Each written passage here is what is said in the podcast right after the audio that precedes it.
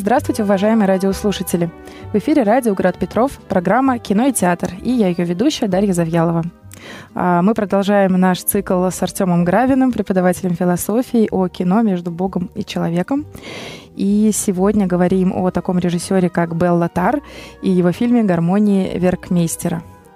А, я сразу же признаюсь, что у меня к этому фильму больше вопросов, чем ответов.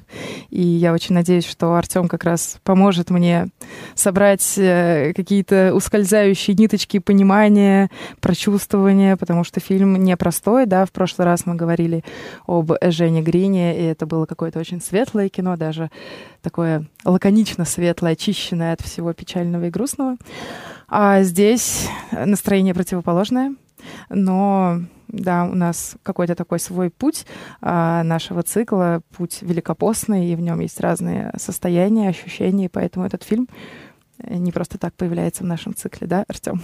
Да, да, я э, приветствую всех радиослушателей и э, э, хотел бы, как сказать, начать говорить об Элитар и вообще о режиссере, который, наверное, вот это настроение, которое мы увидели, кто смотрел в фильме, по, протянул через все свое творчество, которое было неоднородным. Оно не сказать, что все его фильмы прям вот такие, а, что они все а, сняты вот так же медленно, так же э, пронзительно. А, они несколько разные, но у этого есть свои причины, и, наверное, я расскажу о нем, да, сразу же ко времени да. э, прокомментируем, что этот фильм длится два с половиной почти что часа, mm-hmm. а есть в его фильмографии э, работа, которая длится семь часов. Да, это, это другой, похожий фильм, да, но э, снятый более длинными планами, да, э, скажем так. Да, может быть, Артем, сначала про самого режиссера, потому mm-hmm. что он действительно, ну, такой необычный, отличающийся даже от режиссеров авторского кино, про его историю. Да, это такой, я думаю, принципиально авторский режиссер, вот из того поколения режиссеров, которые было принято называть авторскими в 20 веке, там, от Бергмана, там, я не знаю, Антониони, вот и Белла Тар, такой, можно сказать, Великий автор. один из великих авторов, да, последних, которых, вот, на которых можно ориентироваться, которых узнают по почерку. А, но это режиссер, характерно что это режиссер из Восточной Европы. И, как правило, в, в авторском кино, э, в таком популярном авторском кино, будем так говорить, Восточная Европа не очень не ценится. То есть есть Франция, есть Америка, а там есть, я не знаю, Италия. Вот. Ну, Польша в лучшем случае. Польша, да, может быть, да. Но вот Венгрия слабо представлена. Конечно, киноведы скажут, что назовут там ряд имен, а, чешские имена, там, я не знаю, венгерские, другие имена, там, анимация очень замечательная восточноевропейская. Но в популярном сознании, как правило, а, восточноевропейское кино, венгерское кино представлено достаточно мало. А, история венгерского режиссера, который жил и работал в Венгрии, это история, связанная с социализмом, это история, связанная с Варшавским договором, это история, связана с тем, что а, человек всегда был... Человек, который искал, который находил свое творческое воплощение, был противопоставлен системе. И в какой-то, в какой-то мере он э, ставил своей целью э, понять суть, почему вокруг него так почему его что-то не удовлетворяет. И вот эта неудовлетворительность в Беллатаре, э, в Беллатаре копилась довольно долго. А ранние фильмы были в основном социальными, то есть он показывал жизнь простых людей. Это был такой совершенно э, подход кино, киноправды там, да, ну, не может быть не киноправды в раннем смысле. Это Псевдодокументалки. Да, да, все синема верите, может быть, если, если использовать эм, Э, такой терминологию.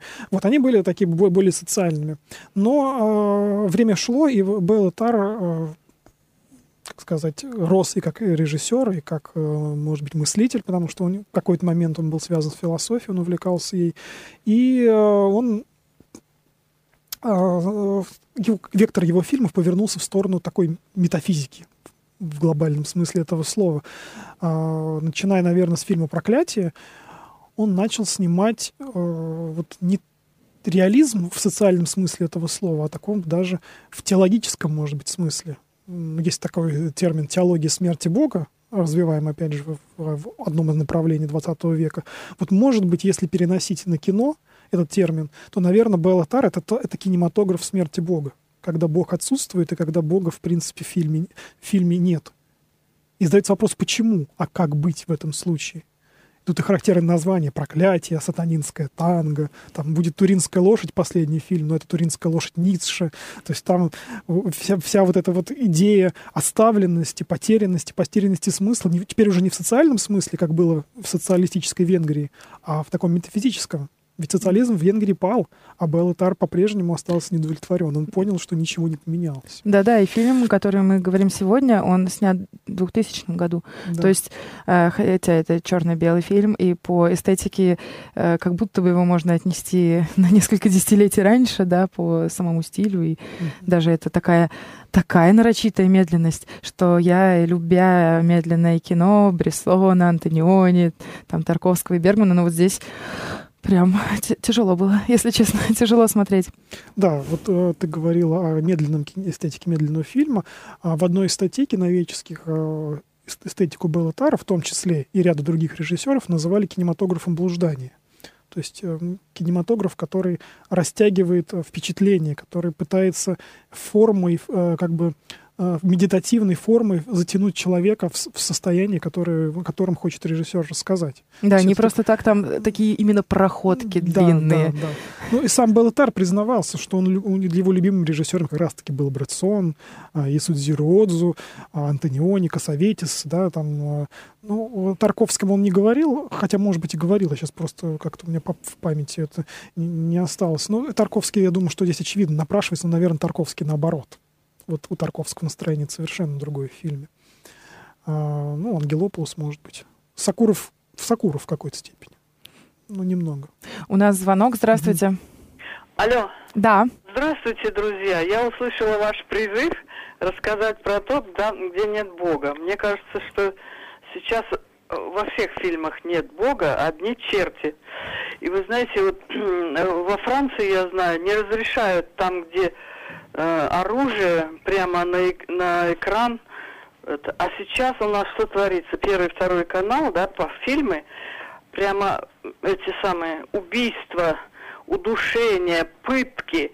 Да-да, простите, пожалуйста, я вас перебью, мы все-таки... Можете повлиять, а... вот на это влияет, на этот тренд, как сейчас говорят, чтобы не было оружия в, прямо в камеру.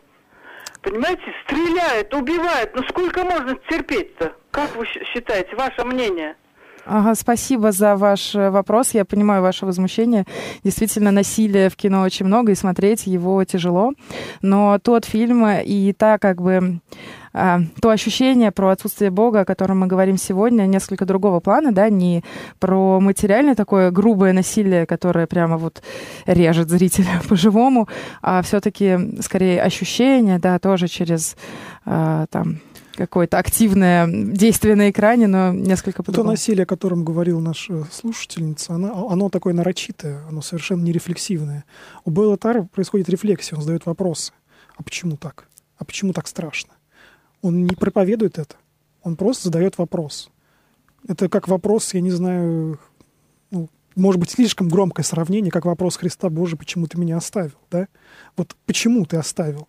Ну, как исследование. Да, такое, если, да. как сказать, перенести на более такую, менее глобальную жизнь Беллатар, это тоже вопрос. Боже, почему ты меня оставил? Он, не, он показывает, да, вот так. Вот так я вижу жизнь. Но почему так? Вот для него этот вопрос очень важен. Мне кажется, в данном случае э, такого рода вопрос он поставил. Да, звучит очень все э, трагично, да, метафизично, да, кинематограф да. блуждания. Боже, так, почему да, ты меня оставил? Да, да, да, да, да, в этом смысле, да. Но я, наверное, завершу про него, про самого, да, чтобы и мы перешли уже непосредственно к фильму. А, я говорил о том, что это режиссер авторский, как такой большой автор, но это режиссер коллектива. Ведь э, в, в какой-то момент у него сложил, у, Беллат, у Беллатар сложился постоянный коллектив э, людей, с которыми он создает фильм. Это его жена Агнеш Храницкий, это композитор Михай Вик, который для ряда его фильмов написал музыку, и этот человек, который э, Ласло Краснохоркой, который снял, написал ряд сценариев. Вернее, он ну, писатель, и по его романам он э, адаптировал их качестве сценария для фильмов Беллатар. Вот они вчетвером работали над несколькими, фильм, несколькими фильмами, и они действительно как бы сошлись. Вот это люди, которые нашли друг друга и нашли, может быть, настроение друг друга, музыка Михаила Вига и настроение Белла Тар как режиссера, и романы Ласла Краснохорки, они как раз-таки э, вот, и, ну, и Агнеш Храницкий, который помогал Белла Тар, они как бы слились в единый такой вот единое киновысказывание. Вот сегодняшний фильм, о котором мы сегодня говорим, «Гармония Веркмейстера», он снят по роману, опять же, упоминаемого Ласла Краснохорки «Меланхолия сопротивления». Здесь произошло переименование, но об этом можно чуть попозже сказать, почему так, и какие акценты были в романе, какие акценты перешли в фильм наверное, пересказ, да? Или да, ну вкратце его сюжет. Угу. Там же, ну, можно, э, как в настоящем кинематографе авторском, никогда не перескажешь суть, да, можно только да. набросать, потому что да. все дело э, в кадрах, а если начать в них углубляться, можно тут пересказывать много часов. Вот. Так что мы, наверное, в самых кратких словах набросаем, что там происходит, а потом уже будем останавливаться, если нужно будет приводить в примеры какие-то кадры, чтобы объяснить, что да, хотел сказать да. автор. А, совсем кратко можно обозначить. Там сюжет на самом деле не такой уж и большой. Может быть, детали важны, конечно, они очень, так сказать, показательны, но если основной скелет, то есть человек по имени Янош, Янош Валушка, который живет в небольшом провинциальном городе, э, городе, который кажется совершенно безрадостным. Он черно-белый, такой длинный, там, длинными планами с этими, с этой музыкой, которая играет на фоне. И у него есть дядя, дядя Йорги, Йо, э, Юрий. Юрий, да, или Йоргий, как там по-разному его можно сейчас перевести. Янош очень, так сказать, несмотря на то, на свое положение, он очень увлечен астрономией, он очень вообще восхищается миром, восхищается Божьими творениями, вообще творением, да, он даже говорит о Божьем творении, так вот Флорес даже произносит, ему, ему, ему интересно все, ему кажется, он пытается везде найти чудо. То есть Янош — это человек, который, ну, можно сказать, немножко чудной для этого мира, для, того, для мира, который изображает Беллатар, некого города неизвестного. Он, а вот. Его дядя, наоборот, человек э, довольно рациональный, вдумчивый, э, который все понимает и все знает, и который э, занимается музыковедческими исследованиями. Он уверен, что гармония, музыкальная гармония, которую мы сейчас все, которая принята сейчас во всем нашем цивилизованном мире, гармония Андреаса Веркмейстера, она ошибочна. То есть Веркмейстер ошибся, и ошибшись, ошибившись в музыке, вот эта ошибка вошла в мир, поэтому мир несовершенен, так же, как музыкальная гармония несовершенна. Вот, ну, пытаясь найти э, открытие, пытаясь переоткрыть э, новую гармонию, он думает, что вот этим самым он избавится от, ну, так сказать, избавит мир от страданий, может быть, или так это можно выразить. Э, его поиски заводят, ну, заставляет его жить в одиночестве, он не выходит практически из дома. Же за ним ухаживает, там какие-то, какую-то помощь оказывает. Но вот происходит странное событие фильме. А, в город приезжает какой-то большой а, большая машина, этот фургон, такой фургон, фургон да. в котором приводит чучело кита, который вот э, чучело кита, который предлагает всем жителям посмотреть в небывалое чудо, но жители боятся подойти даже к нему. Они окружают его, но не заходят. Они думают, что, зачем это нужно, что, может быть, это какой-то смысл в их бессмысленной жизни, а там совершенно такая тягучая бессмысленность в фильме выражена.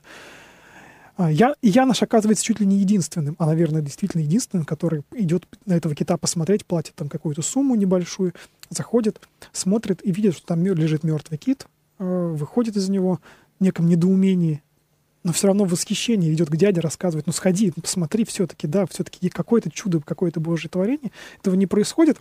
Но на фоне начинаются идти, начинают идти политические события такие, ну, условно-политические, можем их так назвать, люди, которые окружают кита, они э, почему-то наполняются злобой, почему-то наполняются гневом и ненавистью, которые подстрекают некий, который подстрекает некий странный принц, который с этим китом приехал. Да?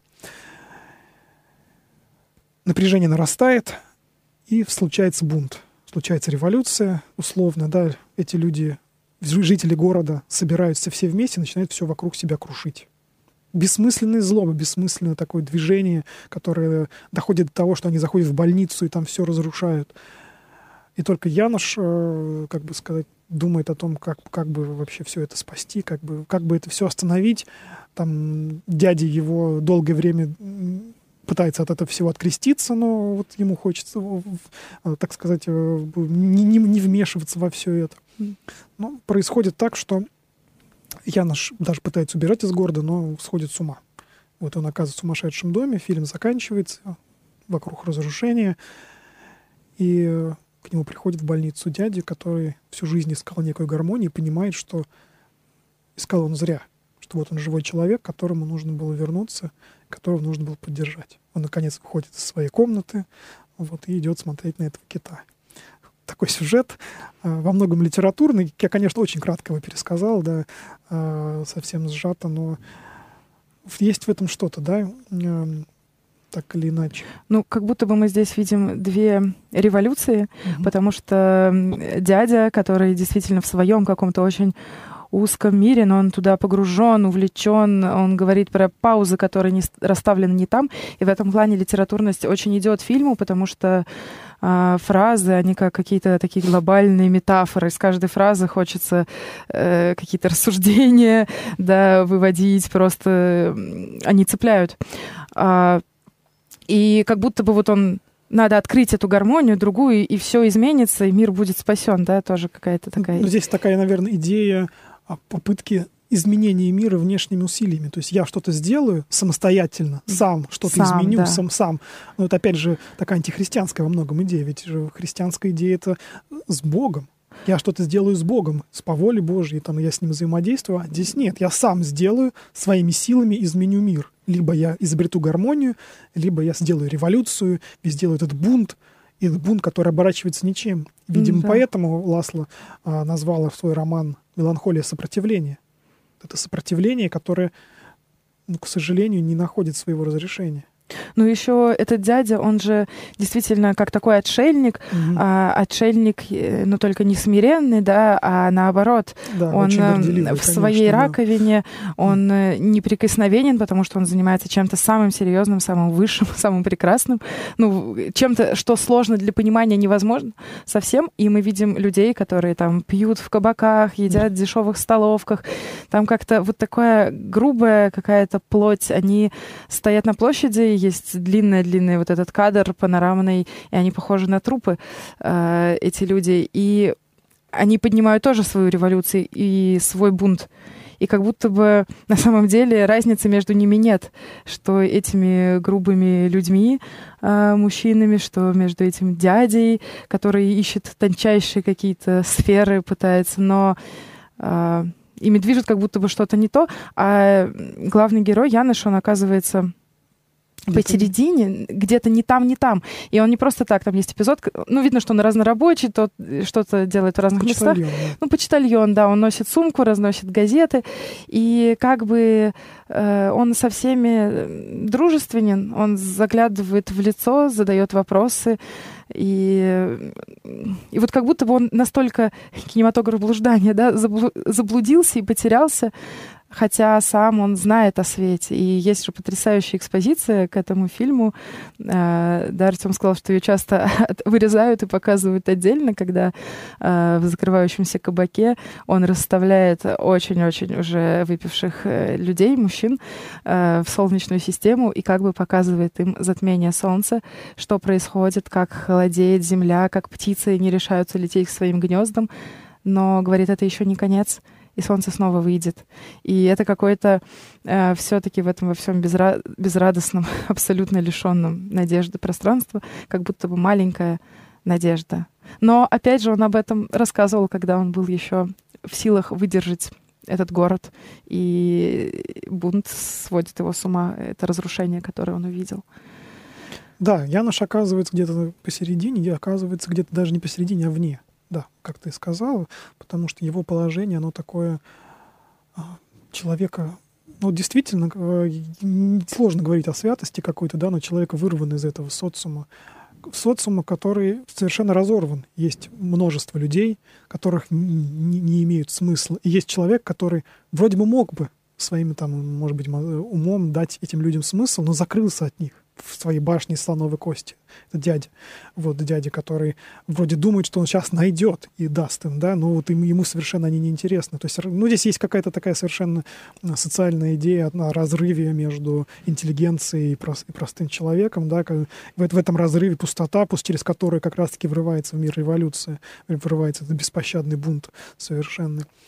А, интересный момент, который я бы хотел заметить вообще по поводу вот этой сцены, о которой ты говоришь. А, первая самая, да?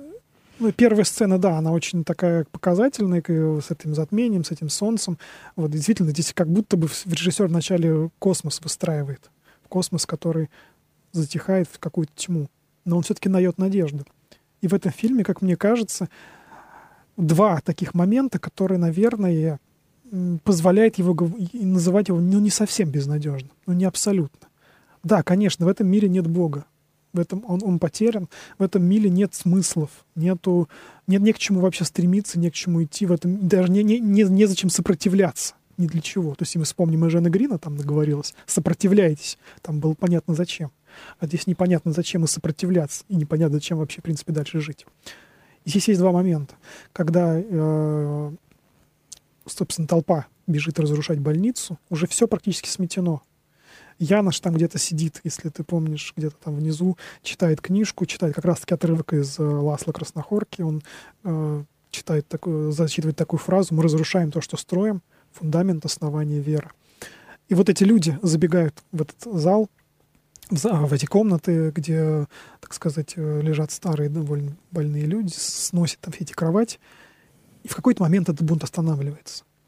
В момент, когда толпа замирает перед немощным стариком, который находится в ванной, моется, он обнажен. Он не знает, как сопротивляться, он и не может сопротивляться. Он уже ну, практически при смерти, он очень старый, и он не может ничем ему ответить. И вот эта вот немощь все-таки их остановила. Они, они, они, они, то есть был такой статичный кадр, когда они остановились, задумались и э, не сделали следующего шага. Следующий шаг, по сути, надо было этого деда, там, дедушку этого стукнуть убить его фактически. Здесь они остановились. Что-то в них сыграло. Они вернулись назад. И второй момент, который я хотел отметить, да, это как раз-таки изменение, которое произошло дяде Яноша. Это человек, который пытался всю жизнь от, откреститься от этого мира. Это все суета-сует. Не хочу я с вами связываться.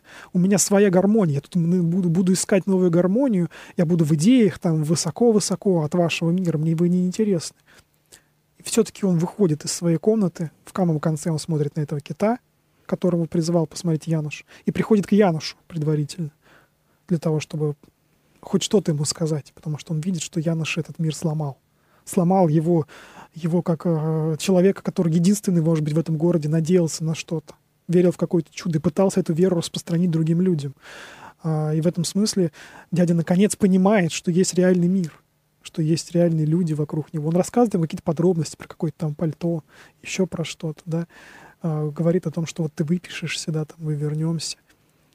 Наконец дядя начинает жить. И вот эти два момента, мне кажется, все-таки сделать этот фильм, ну, не таким, не абсолютно темным, не абсолютно мрачным. Все-таки, если бы этих моментов не было, наверное, Белла Тарбо был бы совсем мрачным человеком. Я не знаю, как бы он вообще снимал тогда. Да, я сейчас думаю, что объединяет эти моменты, а, и прихожу к мысли, что это про контакт, да, как будто бы э, ниточка между людьми, она и дает ощущение надежды, потому что что в сцене в последней, да, когда дядя приходит к Янышу, говорит про пальто, что мы для тебя перешили мое старое пальто, mm-hmm. то есть как будто бы ты поправишься, для тебя есть место, мы о тебе думаем.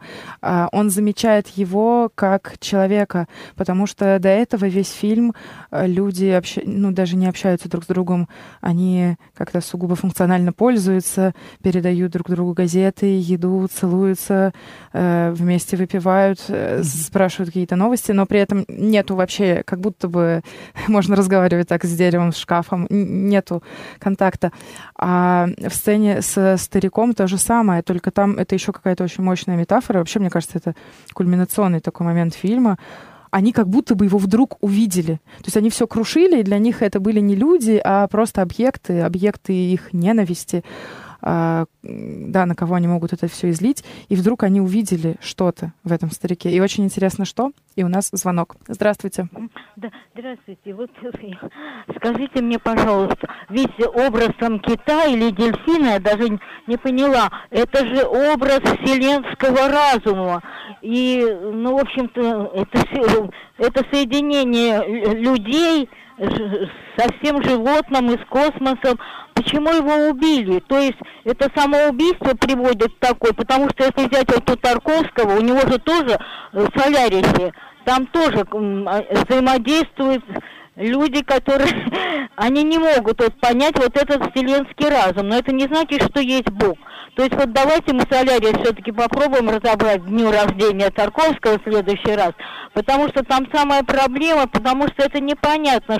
Этот вселенский разум, это не отсутствие Бога, вот это действительно, вот сколько дельфинов, и я вообще очень знаю, насколько это мудрые животные, может быть, этот сам убийство этого кита и привело к этому, то есть это как наказание как, а не жертвоприношение. Спасибо, спасибо за ваши мысли. Я бы мог ответить, э, хотя Белла Тар в нескольких интервью, как и всякий режиссер, говорит о том, что не стоит сильно символы его раскручивать, там, расписывать, но это дело режиссера так отвечать, а дело людей обсуждать. А, так или иначе, мне кажется, я, по крайней мере, для себя выделил в этом фильме два, ну, наверное, совершенно библейских символа. Во-первых, кит, кит как такой, ну или Левиафан, там, как кит, которым был пророк Иона, там, действительно великое Божье творение. А, наверное, с него начнем, да, да. второй с принцем. А, кит а, в данном случае мертвый. То есть прекрасное Божье творение, замечательное. Выделяющееся тем, что оно гораздо, ну, мы его никогда не видим, да, в обычной да, жизни, да, оно чудо. сверхмасштабное. Масштабное мертвое чудо. То есть нечто масштабное, нечто такое, может быть, как когда-то бывший, когда-то бывший живым, да, таким живым, мощным, mm-hmm. прекрасным, да, но лежащее в виде чучела, в виде мертвого, то есть в виде подмены, в виде изначального обмана. Вот. Потом в фильме появятся еще вертолеты всякие, которые, вот, понимаете, техника, которая вот тоже мертвая, такая мертвенная, да, там все танки, там эти машины, там, да, что там еще. А, вот здесь есть такой момент, момент умирания живого, да, и приход ему на смену неживого совершенно. То есть Божье творение оказалось чучелом. В данном случае это разочарование вообще в мире и вообще в божественном замысле. Янош еще пытается в глаз ему смотреть, пытается понять, что же это такое в его глазах. Вот, но, а, но его глаза так, но, но так или иначе он даже что-то находит, но другие в это не верят. А, то есть такой библейский, э, так сказать, смысл наоборот, да, но mm-hmm. есть и э, библейский символ наоборот, да. И второй символ, которым тоже напрашивается, опять же связан с этим китом, это символ того самого принца, который приехал, который обещался выйти, который обещал устроить шоу, но так и не появился, и мы в кадре его не видим, мы видим только тень. Что же это может быть за принц, кроме как, э, так сказать, князь мира сего, да? Э, это действительно это такое вот инфернальное существо, которое при, приехало в этот, ми, в этот городок, которое каким-то тайным образом людей настроило, э, так сказать, усилило их тревожность. Они же с ним никогда не общались, они его так и не видели. Но он, не, не выходя к ним, сделал их, усилил в них тревогу эти люди, ну, совершенно, как сказать, из- из-за потери смысла, они станут, ну, если мы будем психологически, они стали параноиками. Они верят в какие-то сплетни, а что написали в газетах, а там что-то сказали. Тревога усиливается даже не из-за того, что они видят что-то ужасное, а из-за того, что где-то что-то говорят. То есть попытки вот отыскать этот смысл, где-то его вырвать с, со всех сторон, они как раз-таки приводят к тому, что это приводит к тому, что э, смысл конструируется в каком-то таком совершенно злобном и страшном э, как сказать, виде, да, и этот принц как раз-таки исчезает в конце фильма. Чучело кита остается, но принца мы не видим. Его никто не убил, он просто он поехал дальше. Его, так сказать, э, дальше, в следующий город, для того, чтобы и там посеять эту смуту, и там людей привести к разочарованию. Разочарование в том числе в том, что можно сопротивляться. То есть тут даже сопротивление поставлено под сомнение. Да, у людей как будто бы разрушен фундамент. Он был разрушен давно, в этом как бы нет сомнений. Но вот этот приезд в город цирка, да, цирк тоже как некоторый символ такой радости, что ли, детской какой-то радости, а в то же время это какой-то инфернальный цирк. Да, и да. он появляется бесконечно долгим кадром а, вот этого жестяного, вообще как забора, да, который кузов грузовика э, оформляет. Вот. И это как будто бы гроб какой-то в город въезжает, какая-то смерть, да, сам символ смерти. И да, этот принц, он спусковой механизм, его никто не видит, о нем говорят, говорят в негативном ключе. И какой-то вот этот ветер зла просто, который из одного, от одного человека к другому летит и усиливается. И как будто бы тревога столь невыносима, что она требует выплеска, требует разрушения. В этом плане можно даже в чем-то оправдать людей. Они здесь не люди, они как Э, лишенные всякой опоры, э, всякого смысла существа просто, которые от э, переизбытка тревоги дают единственный ответ, который могут дать, это крушить, потому что внутри их уже все разрушено. А мертвый кит, мне даже в чем-то, ну, близка мысль слушательницы про, может быть, это из-за того, что кит, они убили кита, да. Мне кажется, вот это увидеть мертвое чудо, э, ведь цирк все-таки такое, если символ надежды, да, увидеть что-то необычное, а тут было необычное, но умерло. И про Бога мы не знаем, да, там смерть Бога, мы его близко не видим, а вот это материальное свидетельство умершего и как будто уже дальше ничего не будет. А, вот. Но, опять же, для меня все-таки самым таким обнадеживающим моментом был этот кадр со стариком. И он мне что-то объяснил, потому что что мы видим, действительно, а, толпу, которая уже там много часов что-то громит, а, без всякой причины остановиться в этом разрушении, и совсем тщедушное, просто жалкое тело старика, обнаженного полностью, и вот эта остановка, вот почему, да, пожалели? Да нет, там уже не жалость, там а, а, абсурдная сила разрушения. Мне кажется, как будто бы старик — это последняя какая-то точка. Это точка и конца, и начала, да. Он обнажен, как и ребенок может быть обнажен, и беззащитен, как совсем маленький ребенок. И в то же время он совсем старый, и ветх, и это уже тоже символ смерти. И это как будто бы каждый, каждый из этой толпы, каждый из нас, кто есть в этом городе. И не знаю, как будто бы это за э, шаг до суицида э, люди останавливаются. И это может, если уж совсем передавать надежды, стать точкой рождения, может быть и нет. Но как будто бы человечество еще на грани, и в этом плане, может быть, Беллатар делает такой диагноз, что мы еще живем, пока не убили этого старика. Но вот эта грань очень-очень тонкая. Ну, этот старик, я бы сказал, он на грани смерти. То есть он уже, он практически смотрит смерти в глаза. И увидев себя в этом старике, все-таки что-то в них зашевелилось.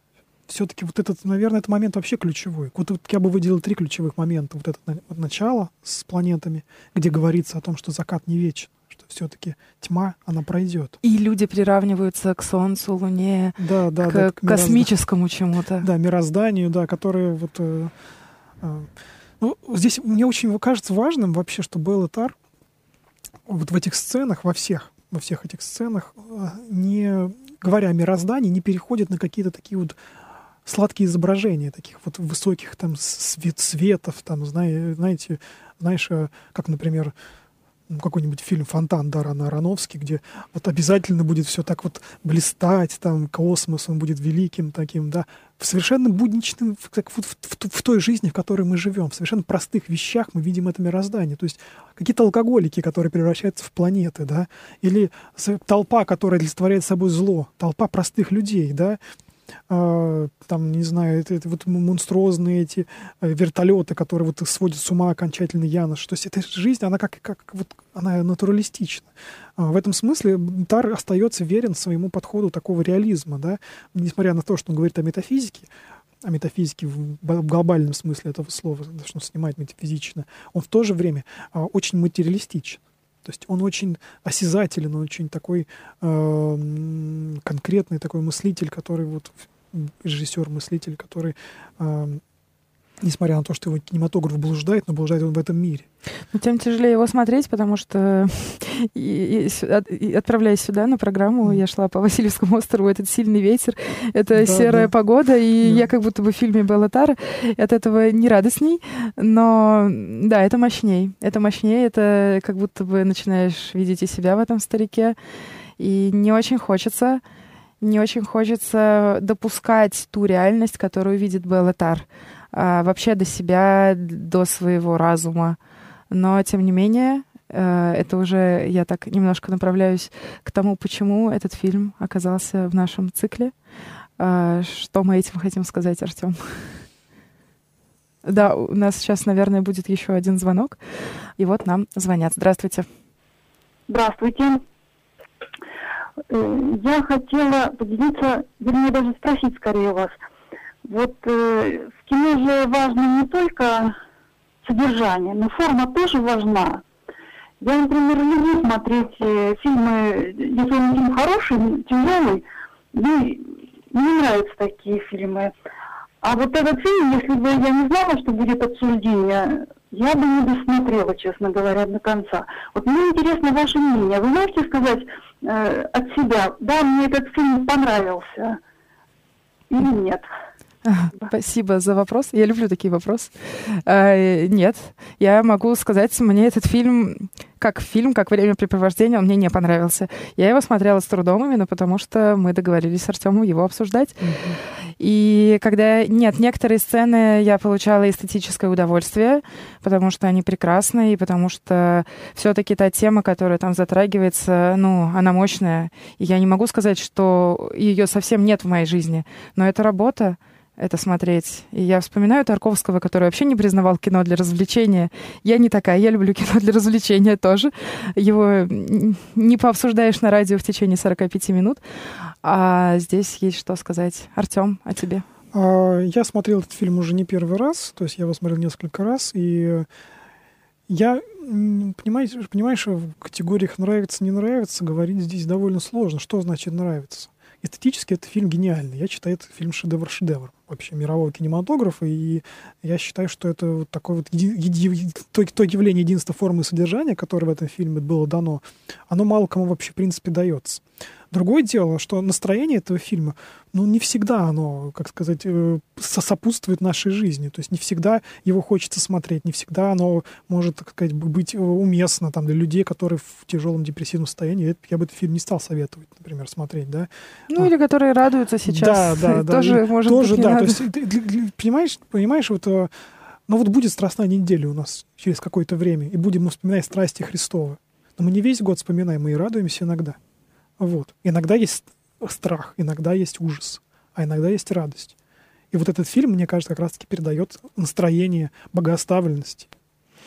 Да, здравствуйте, еще у нас звонок. Знаете что, я вот хочу сказать, что почему вы не говорите о композиторе этого фильма? Вот даже на, до вас там вели передачу о кино, они даже включали музыку и, как говорится, настраивали перед тем, как объяснять. Но здесь композитор же великолепный. Его, э, понимаете, он так помогает, это именно это кино. Почему я и говорю, не сколько вот на этих каких-то вот, ну, сама музыка, нас настраивает на то, что все-таки все будет хорошо. Вы понимаете, очень тонкая музыка, великолепный композитор. Он, как говорится, с другими не работает режиссерами, нет?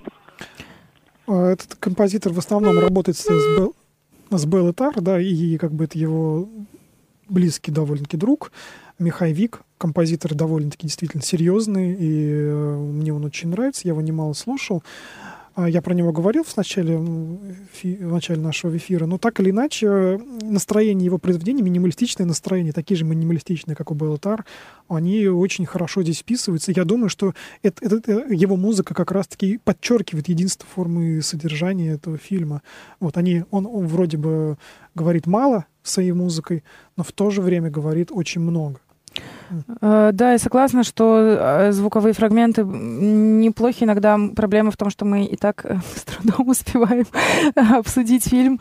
Вот. И да, для каких-то я вас услышала, я, наверное, буду брать фрагменты фильмов, аудио сопровождения, потому что действительно настроение это передает. А, мы хотели объяснить, да, почему этот фильм в нашем цикле, и нас уже слушатели стали подталкивать угу. к этому объяснению, да. Да, ну, в какой-то мере я уже пытался это сделать, я пытался объяснить о, о том, собственно, почему мы об этом говорим, пытался провести некие христианские параллели. А, ведь Великий пост, это, конечно, говорит, что постимся мы постом приятным, там, да, и все вот эти фразы, которые а, часто вспоминают. Но так или иначе, вот поставив этот фильм в самую середину нашего цикла, мы, мы как бы договорились. И я хотел донести, ну, как сказать, поставить такую некую точку богоставленности. Вот мы спустились сейчас, может быть, в самое такое, в самое мрачное, самое такое вот оставленное Богом состояние, из которого, конечно, мы нашли даже небольшие выходы, обсуждает фильм, да, вот. Из которого мы начнем теперь постепенное восхождение а, к другим фильмам, а, к другим темам, где, наверное, присутствие Бога будет большим, и э, содержание будет более, может быть, гармоничным, более светлым, я бы так сказал.